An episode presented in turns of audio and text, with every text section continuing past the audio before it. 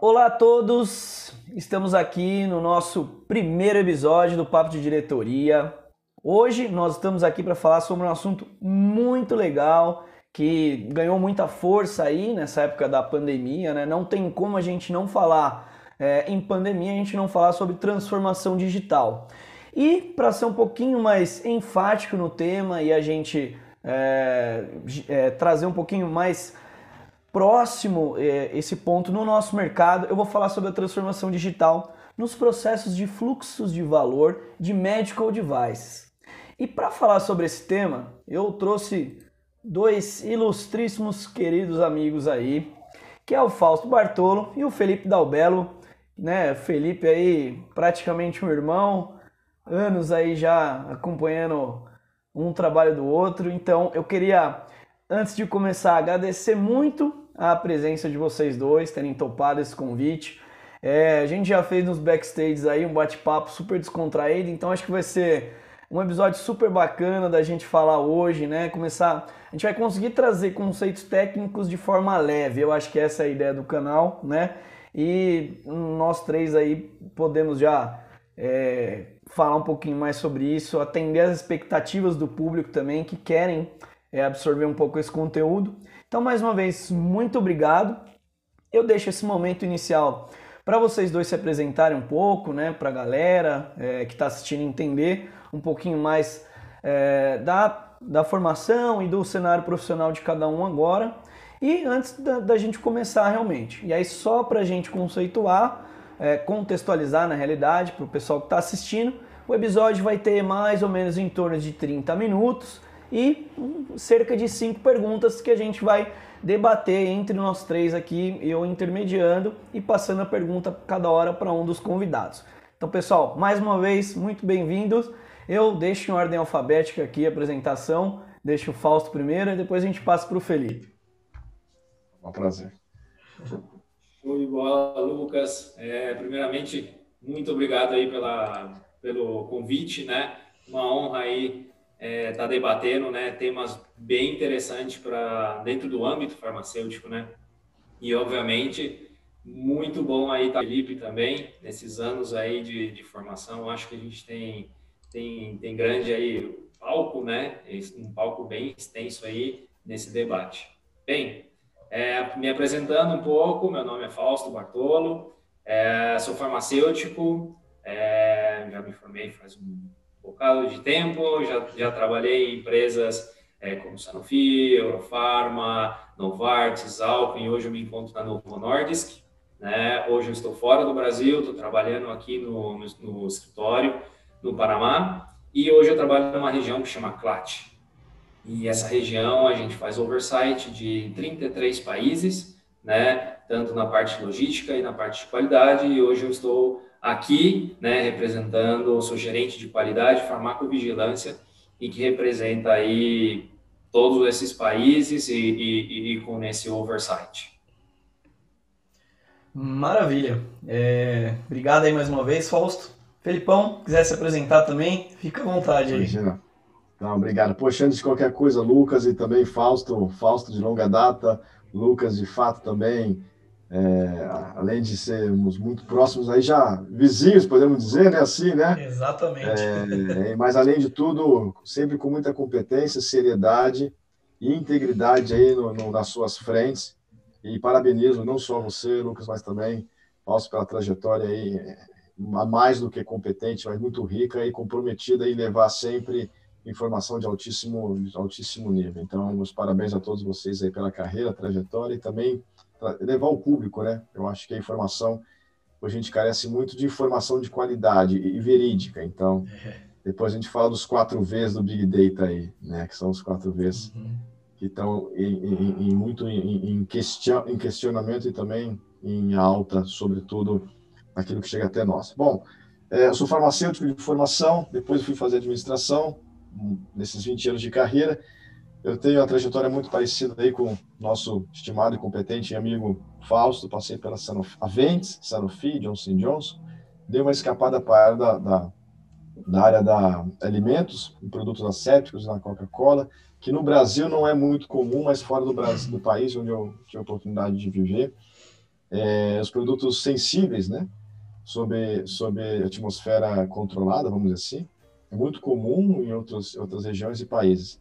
Encurtando um pouco a história, eu estou aqui em Florença, numa oportunidade que recentemente eu entrei, numa empresa que se chama Pharma Quality Europe Group. Eles são líderes, pelo menos no Atlântico Norte, muito fortes é, em consultoria técnica, é, em várias verticais, em Data Integrity, Cybersecurity, é, engenharia, preparação de auditoria é, é, regulatória, laboratório excellence, etc. E muita inovação.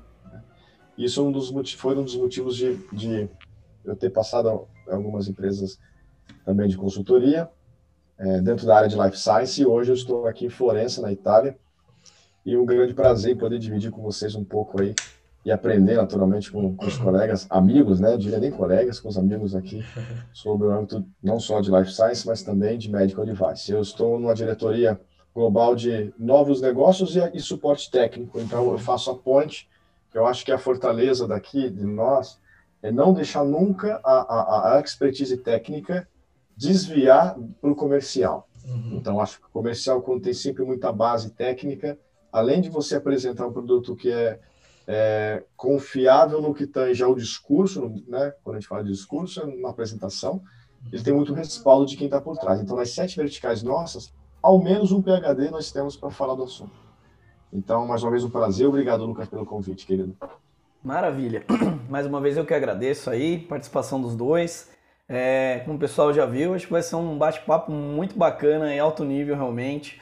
E vamos falar de diversos aspectos aí, né, transformação digital, compliance que envolve ela, a integridade de dados, né? Enfim, uh, análise de risco né, em alguns aspectos aí, vamos falar sobre multimodais um pouquinho aí com o Fausto também.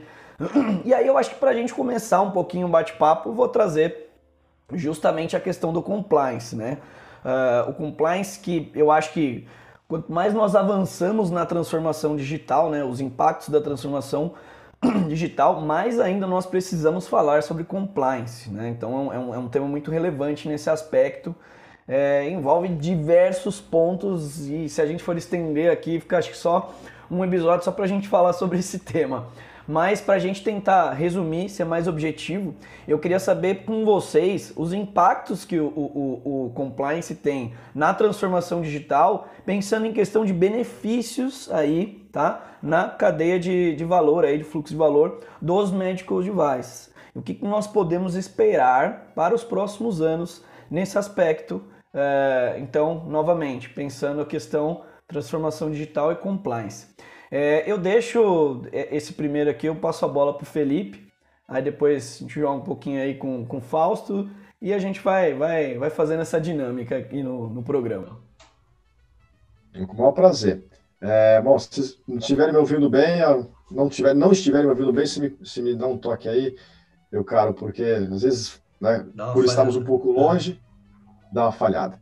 Bom, sobre o ponto de vista de compliance, o compliance quando falamos de compliance, no Brasil, embora tenha um caráter muito jurídico, no, no sentido é, acho até litigioso da palavra, uhum. porque no Brasil o compliance acabou indo por uma vertente muito mais voltada à corrupção, no seu, no seu, no seu conceito amplo da palavra, né? Se você uhum. olhar lá a CFE, que é a Associação Certificadora de Examinadores de Fraude, a corrupção tem um leque muito grande, né? Favorecimento indevido, lavagem de dinheiro, é, evasão de divisas, mas o compliance no, no, no, seu, no seu core da palavra de conformidade, né, no âmbito de medical device ou de life science, sobretudo, ela, ela tem uma história, já diga, eu diria secular, né? nós diríamos seculares, visto as empresas seculares que nós temos que prezam no seu, na sua visão, na sua missão, fazer o certo e o correto baseado em critérios. Uhum. Então, acho que a grande diferença de outros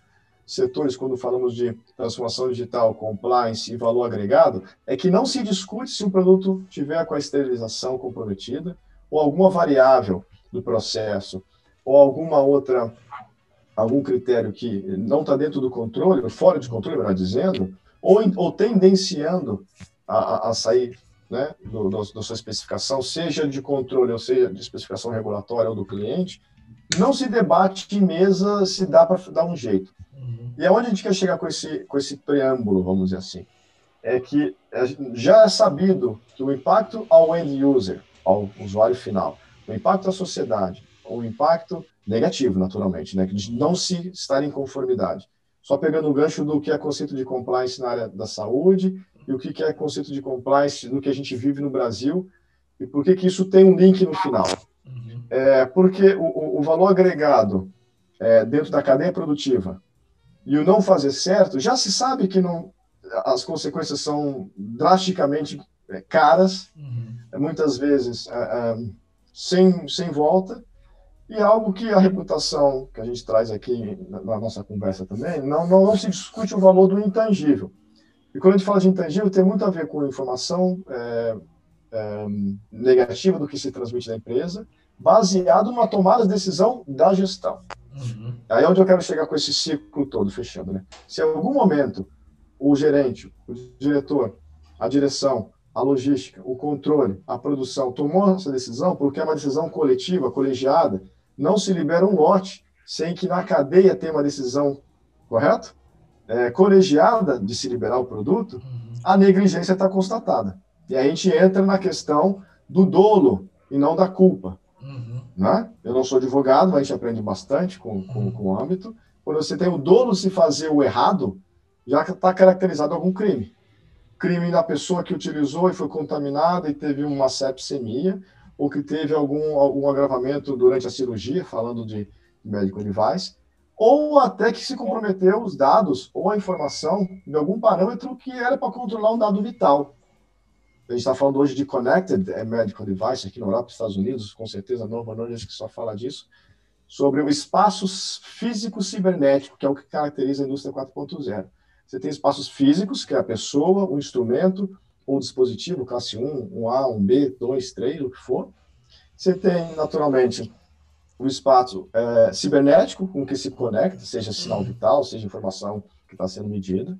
E tem, naturalmente, o PAX, o Picture Archiving Computerizing System, que é onde você armazena a informação. Uhum. Então, se algum des, dessa cadeia também for comprometida, é, e aí dentro do compliance isso não for levado de maneira séria, caracteriza justamente a transgressão ou a culpa daquilo que, não, que, que por critério ou por algum regulamento era você obrigado, seja administrador, seja você órgão controlador, ou quem aprovou aquele vício, né, no jurídico, no consumo, a gente fala de vício oculto ou vício conhecido, chegar até a ponta que responsabiliza a, a, a, vamos dizer, a, companhia, porque a, companhia é uma pessoa jurídica, né? E aí tem desdobramentos, ou então, é, é, muito mais que desdobramentos, até é, é perdas milionárias e, e, de repente, muitas questões. Aqui, em Milão, semana retrasada, não, mês passado, uma empresa conhecida de esterilização de, de, de equipamentos é, que exportava para os Estados Unidos falsificar os dados é, de, de, de, da autoclave. Isso por anos, quase décadas. Fechou de um dia para o outro. Então, acho que é um exemplo também. Eu não vou dar o um nome porque acho que não vale a pena aqui, vocês podem sim, procurar. Sim, é. Empresa de exportação, Milano, etc. E tal, uhum. exportação, FDA. É, é um dos exemplos. Não vou me estender muito, mas é o, o que eu vejo. Tá? Sim. E aí eu acho que não tem como, né? A, gente acaba entrando em processos, né? Estamos falando de compliance, a comunicação ela precisa ser é, adequada, ela precisa ser feita da melhor maneira possível. E aí, como o próprio Felipe disse, é, uma, uma, comunicação inadequada, um processo de compliance inadequado pode gerar é, uma, uma, defasagem, né? É, tanto financeira quanto de imagem para aquela empresa, então o valuation é afetado, né? E isso acarreta um problema enorme, né? pode ser de branding, pode ser de, enfim, é, eu acho que o branding é o, o, menos pior na realidade, porque a qualidade em si que é o que acho que a gente precisa trazer e discutir mais nesse ponto, né? Mas aí trazendo até em questão é, é, exatamente com isso que o Felipe comentou, Fausto, se a gente for falar sobre os processos de comunicação, né, principalmente as comunicações transversais, interligado ao valuation, que, é, que, que a gente está comentando aqui, é, para essas companhias, pensando na, na questão do fluxo de valor, novamente, o compliance, né?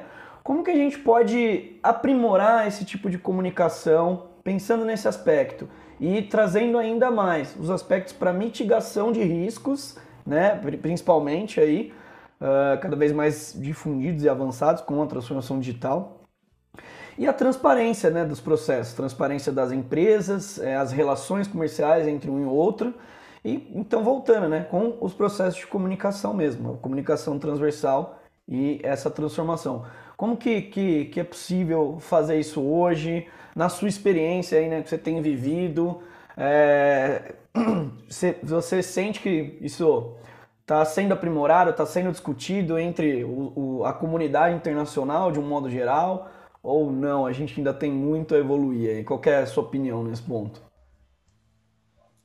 Bom, Lucas, eu acho que, e eu tenho vivido bastante, né, esse tema da transparência, a relação de, de conversações, né, é, esse tema de comunicação transversal, né, porque hoje a gente está, infelizmente, né, nessa situação de pandemia, e a gente teve que se aprimorar muito nessas questões, uma vez que a gente está tão é, distante um do outro, né? Mas ao mesmo tempo a gente tem que estar sempre interligado, né? Uhum. Então, partindo desde os processos mais é, simples e, e, iniciais de uma cadeia de, de, de, manufatura, por exemplo, um produto, ou até mesmo de medical device, né? Então, tenho experiências aí onde é, no passado eu via é, setores, departamentos trabalhando em silos, né? Então, muitas vezes a gente detectava que, por exemplo, o departamento necessitava de informações ou necessitava, ou seja, para passar para outra cadeia, né, o fluxo de, de, informações e de processo, você tem que ter essa interligação. Então, a gente inicia por aí, uhum. né? E, e, vendo o quanto a gente teve que melhorar nesses dois últimos anos, né, nessa questão de transparência e informação, porque tá, muita gente ainda está é, tá trabalhando, né, de home office, então, o que isso gera de, de, de, valor, né? Uhum. Então, assim, eu posso até dar vários exemplos, a gente pode abrir um leque tão grande nessa questão de, de, de comunicação, né, é, transversais, mas hoje, é, felizmente, né, esse tema da pandemia no, no, nos dá a oportunidade aí de buscar essa questão de inovação, né? Esse tema da, da indústria 4.0, do IoT, então tudo tem que estar conectado. E isso não muda também para a forma como a gente deve trabalhar. Então, hoje eu posso até te dar um exemplo. Dentro da empresa do qual eu trabalho, eu venho com uma nova a, a abordagem, né, um novo mindset. Então, hoje aqui a gente aplica um tema que chama Quality as Business Partner, ou seja, a gente está trazendo o que? A, a visão de qualidade não somente para, olha, a qualidade aqui é, é, é o detetive, a, a, qualidade é quem coloca, o, como que eu digo, o que você tem que cumprir ou não. Não é esse o foco. Qualidade é a mesma coisa que compliance. Você tem que seguir sim ou não. Você tem que sempre pensar em quê? No final da cadeia, né? É, no paciente. E, e, o que eu sempre é, coloco é, em visão, né? Por exemplo, esse tema aí que aconteceu, que o Felipe acaba no, de, de, de contar Agora, se eu paro e penso, né, e chego para o dono ou quem estava fazendo isso na, nessa empresa e falo assim, olha, é um familiar seu que vai estar utilizando esse produto, né? Então, aí você, sabe, se você leva um susto, você dá um passo para trás e fala, ah, entendi, né? Então, esse tema do QA as Business Partner aqui, dentro da, da empresa que eu trabalho, né, isso tem a, a ver o quê? Como essa comunicação é sempre importante. Por quê? Hoje eu estou envolvido em temas que, se você for ver, eu em reuniões com, pessoais de, com pessoas de finança para avaliar projetos. Né? Por quê? O pilar de todo é o quê? Manter o funcionamento e a operação do nosso, do, da nossa empresa, dos nossos processos. Mas hoje, essa é a base para mim né? e para minha equipe. A segunda base é o quê? Eu tenho ferramentas como qualidade, eu posso identificar e mitigar riscos isso que eu quero entregar como partner, como é, sócio de negócio do outro departamento, falando que são meus stakeholders internos, né? Uhum. Eu entrego isso para ele, no qual eu ajudo ele a identificar riscos, identificar o que ele pode e não pode fazer de acordo com os requerimentos. E ao final de tudo, qual é o topo dessa pirâmide? A gente mantém o crescimento do negócio. Uhum. Então, assim, só para simplificar, qual é essa grande relação de uma comunicação transversal? E olha o benefício que eu trago para a minha empresa. Né? Desde o momento que, obviamente, eu tenho que fazer o que está em procedimento, eu tenho que cumprir com os meus deveres, mas tendo esse foco né, é, de mitigar, ajudar os outros departamentos que, que, que talvez esteja um pouco na, na, na fronteira da onde eu atuo, não atuo, mas eu levo ferramentas, eu levo informação. É, é como a gente vive hoje aqui fora na pandemia, né? A gente sempre está conectado e é isso que a gente tem que levar para dentro da nossa empresa. Sempre devemos estar conectados com os nossos stakeholders internos, porque na verdade a gente é um ente só. A gente representa essa empresa. Então, é como eu falo, não podemos trabalhar como ciclos, como eu, eu via no passado. Eu sou de qualidade, vou olhar para processo de qualidade, não estou nem aí, por exemplo, um processo de controle de qualidade. Sim, sim. Ou talvez o processo financeiro, sabe? Então, essa interligação e essa comunicação deve existir. Sim. Então, esse é o, é o grande, eu acho que, foco e chave para muitos processos hoje que a gente está vivendo dentro das empresas.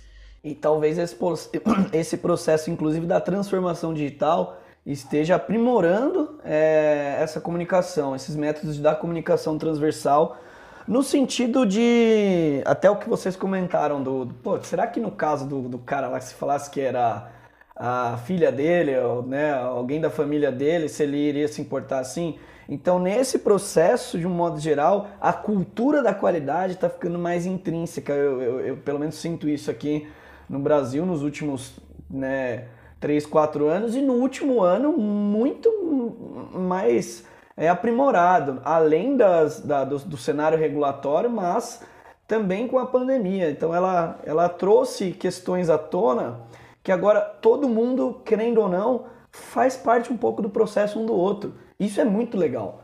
Isso é muito bacana, assim, ao mesmo tempo que, beleza, você está tendo é, que aprender, né, cada vez mais sobre um, determinados assuntos diferentes, mas você está se colocando no lugar da função do outro. E isso é sensacional. Então, é o que você comentou, o pilar da base ali, às vezes, do, do, do do seu dia a dia de trabalho está sendo manter a viabilidade da empresa funcionando, mas também ao mesmo tempo passar a sua visão de qualidade para todos os stakeholders e manter essa comunicação transversal ativa. Então esse que eu acho que é o impacto mais interessante no momento que nós estamos vivendo hoje, né? Não só óbvio o setor regulado que está evoluindo muito, mas essa catalisação aí que a pandemia trouxe, né? E aí fazendo esse gancho, obviamente é, eu faço uma pergunta muito óbvia para vocês, muito objetiva, né? É, nesse modo, assim, nesse aspecto, a transformação digital, ela vai auxiliar na capacidade é, é, da cadeia como um todo de reduzir custos e aumentar a qualidade? Qual que é, é, é a visão de vocês nesse aspecto aí, Felipão? Cara, falar de transformação digital é sempre um, um grande buraco negro quando a gente não. É, a pergunta é absolutamente muito pertinente. Quando nós não damos objetividade ou, ou dizemos precisamente aonde que a transformação digital vai atuar. Né? Só lembrando, de acordo com o conceito do professor Julian, da Universidade de, de, de, de Londres, nós temos quatro grandes pilares, é, que é diferente da, da, da, do conceito alemão, né? que, é o, que é o RIMA, né? E, que ele fala basicamente que a transformação digital veio já desde a segunda, a terceira revolução industrial, anos 50, 60, com micronização de processos, computação, etc e tal, veio a internet final da década de 90 e chegou hoje com quatro grandes pilares. Então, a transformação da velocidade da internet, a web 2.0, transformação naturalmente do modelo mental do ser humano, quando ele começa a conectar processos, né, é, físicos, cibernéticos, é, aliado a algum objetivo e, a, e as tecnologias exponenciais. Tudo isso focado também com as transformações geracionais ou da sociedade. Então, mudança de modelo mental sobre o meio ambiente, sobre inclusão, sobre de como a gente enxerga as prioridades, ou então, nós chamávamos na década de 90 de gaiola de ouro, as motivações que as empresas forneciam para as pessoas. Hoje tem muita gente que descarta grandes salários para ter uma qualidade de vida, um balanço naquilo que ela quer. Então, a transformação digital é um todo muito grande e aí tem o conceito do Kendenhai, da, depois né, quem já não conhece, é, japonês, que é da, da, sociedade Smart 5.0, uhum. que ela tenta utilizar, pelo menos conceitualmente, em Copenhague também, a transformação digital a favor do bem-estar, da segurança, da, da, da melhoria contínua e de outras dimensões também que a gente quiser citar aqui. Do ponto de vista de medical device ou de life science, nós podemos falar aqui semanas, sem exagero, que isso não se esgotaria.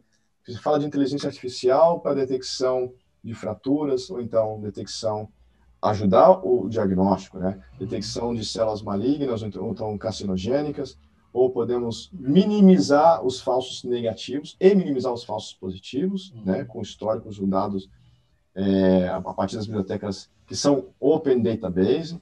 Podemos utilizar, naturalmente, os wearables, de quem está sendo assistido de casa, no conforto, não superlotando é, é, não só o sistema de saúde, mas também dando qualidade e em tempo real para o clínico ou para quem for.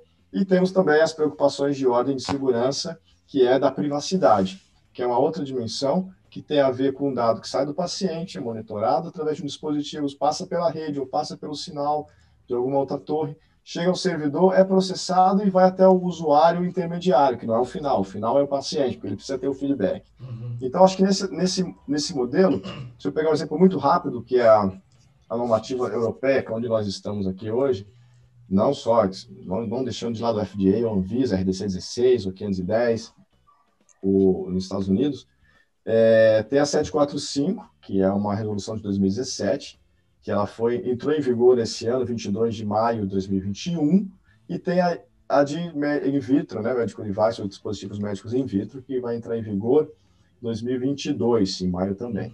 E ela já naturalmente já fala de análise de risco com sistemas computadorizados, com sistemas interconectados, com é, com o endereçamento dos riscos na produção, na, não só na, na cadeia né, de design, na verdade, a, você desenha o seu processo, realiza, controla, destina, distribui, né, no caso, destina, distribui, e monitora, que é a farmacovigilância, que você sabe melhor do que eu. Então, isso entra na transformação digital, nós vimos que ainda somos muito incipientes, embrionários, em entender quais são a, as repercussões do uso desses sistemas, desses, desses dispositivos, dos sensores, porque ainda é muito novo para a gente.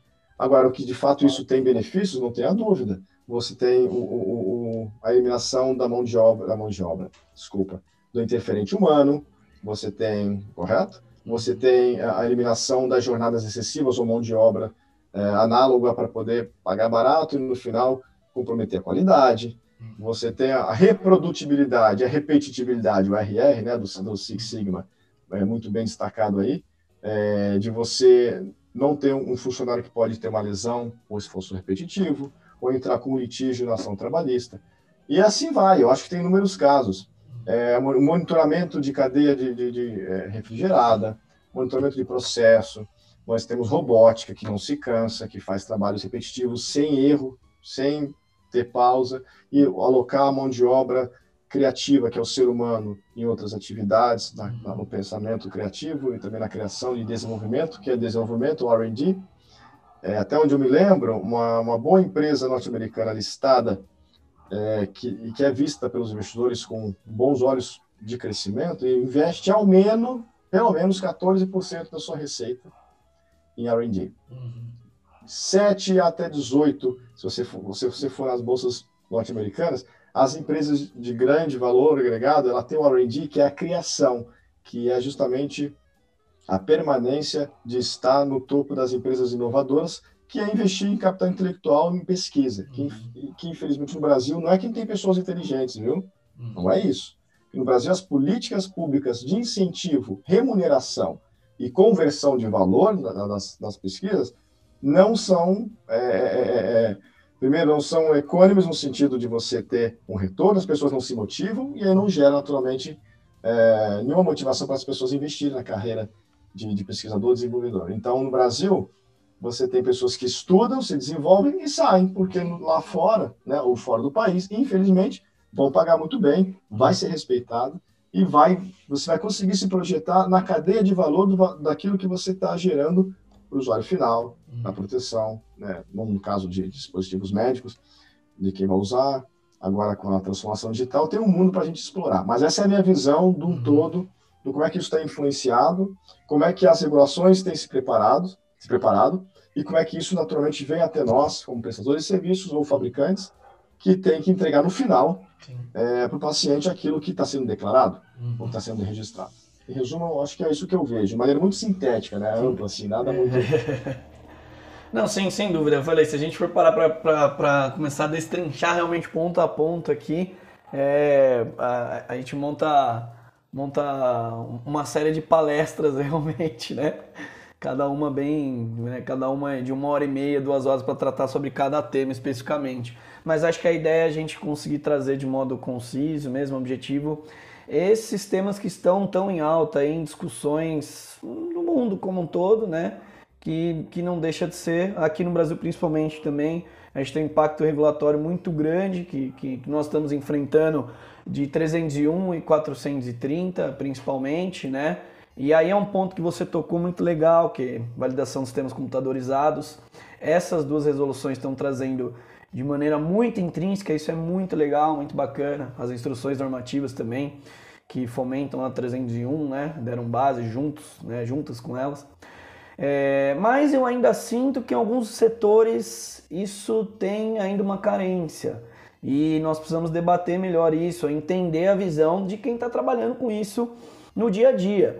E dois setores que eu penso muito sobre isso é no, no, no modal marítimo e aéreo. Então, uh, ainda, ainda não acredito, né, pelo menos não, não, não tenho tanta familiaridade de é, sistemas aí de, de, de, tecnologias que consigam abranjar uh, mundialmente falando, um, por exemplo, um monitoramento em tempo real de uma cadeia fria, né? É, enfim, pode, pode, pode trazer diversos aspectos aqui, mas é, eu sinto ainda muito alguma uma certa defasagem no setor regulado, né? Em questão de, de, de legislação em si para esse tipo de, de mercado, para esse tipo de setor.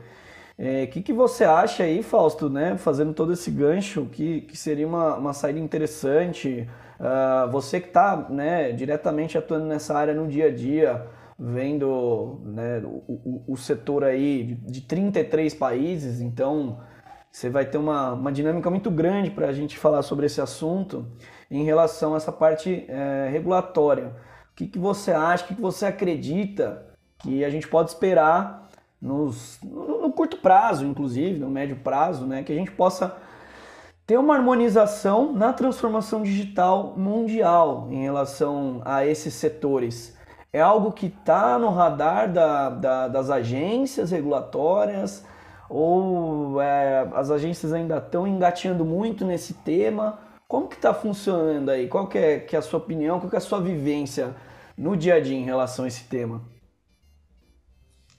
Uh, só pegando, uh, fazendo como a interligação do que o Felipe estava falando, né? Como a, a, transformação digital tem sim seus benefícios, né? Mas aí eu faço a, a, aquela vírgula e aí faço o gancho com essa pergunta.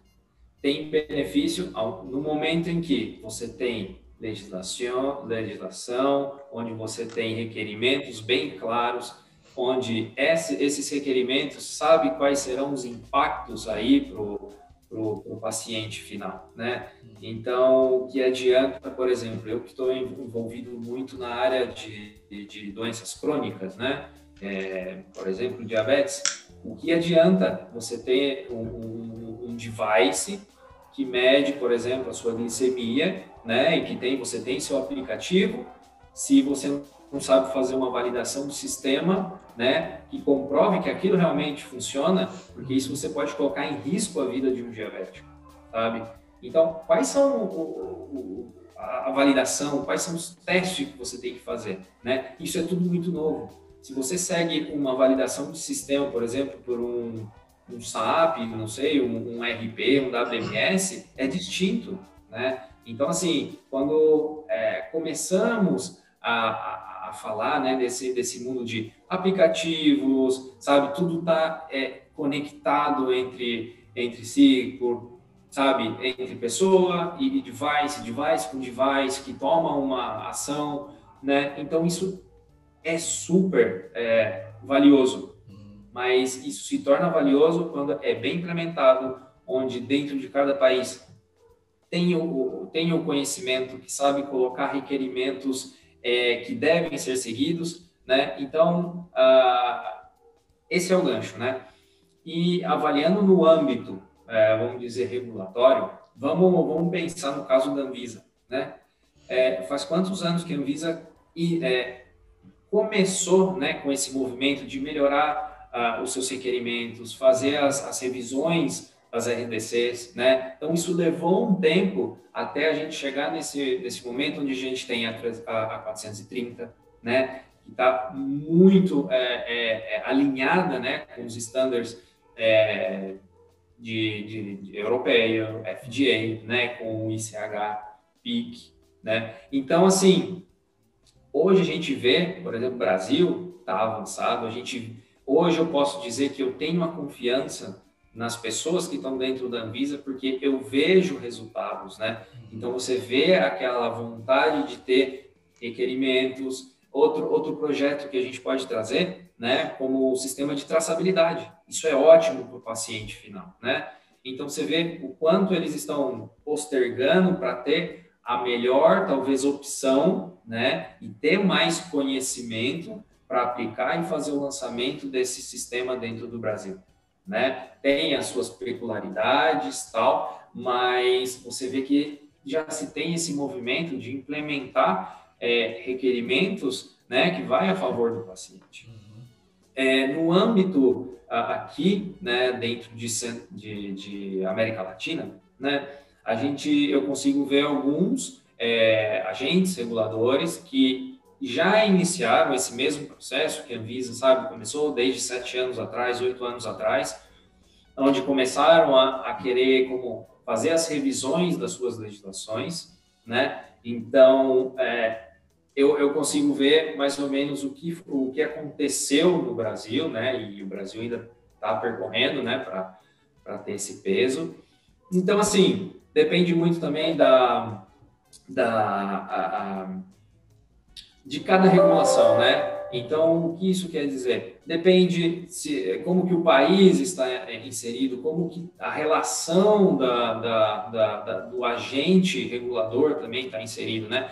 Não adianta querer é, aplicar requerimentos, por exemplo, do FDA, se o próprio país não tem uma estrutura para isso, né?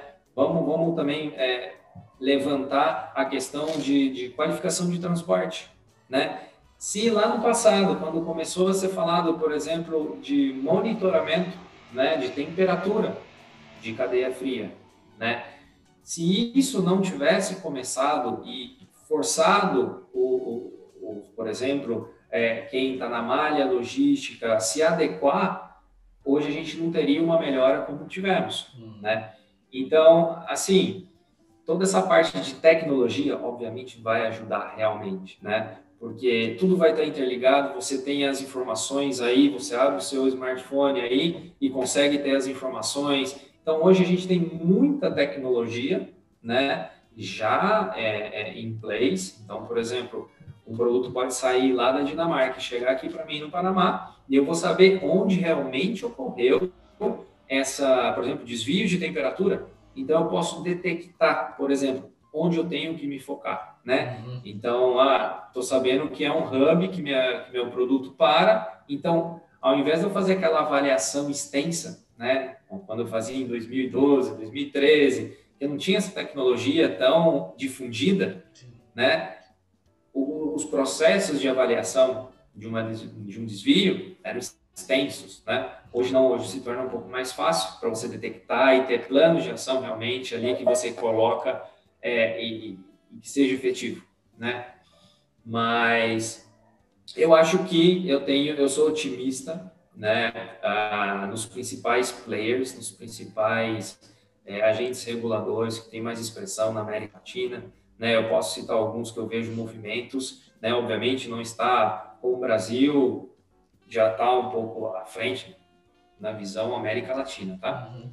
É, por exemplo, é, a ARCSA né, do, do, Equador, eles estão tentando, já, já estão tentando como implementar sistema de traçabilidade, esterilização.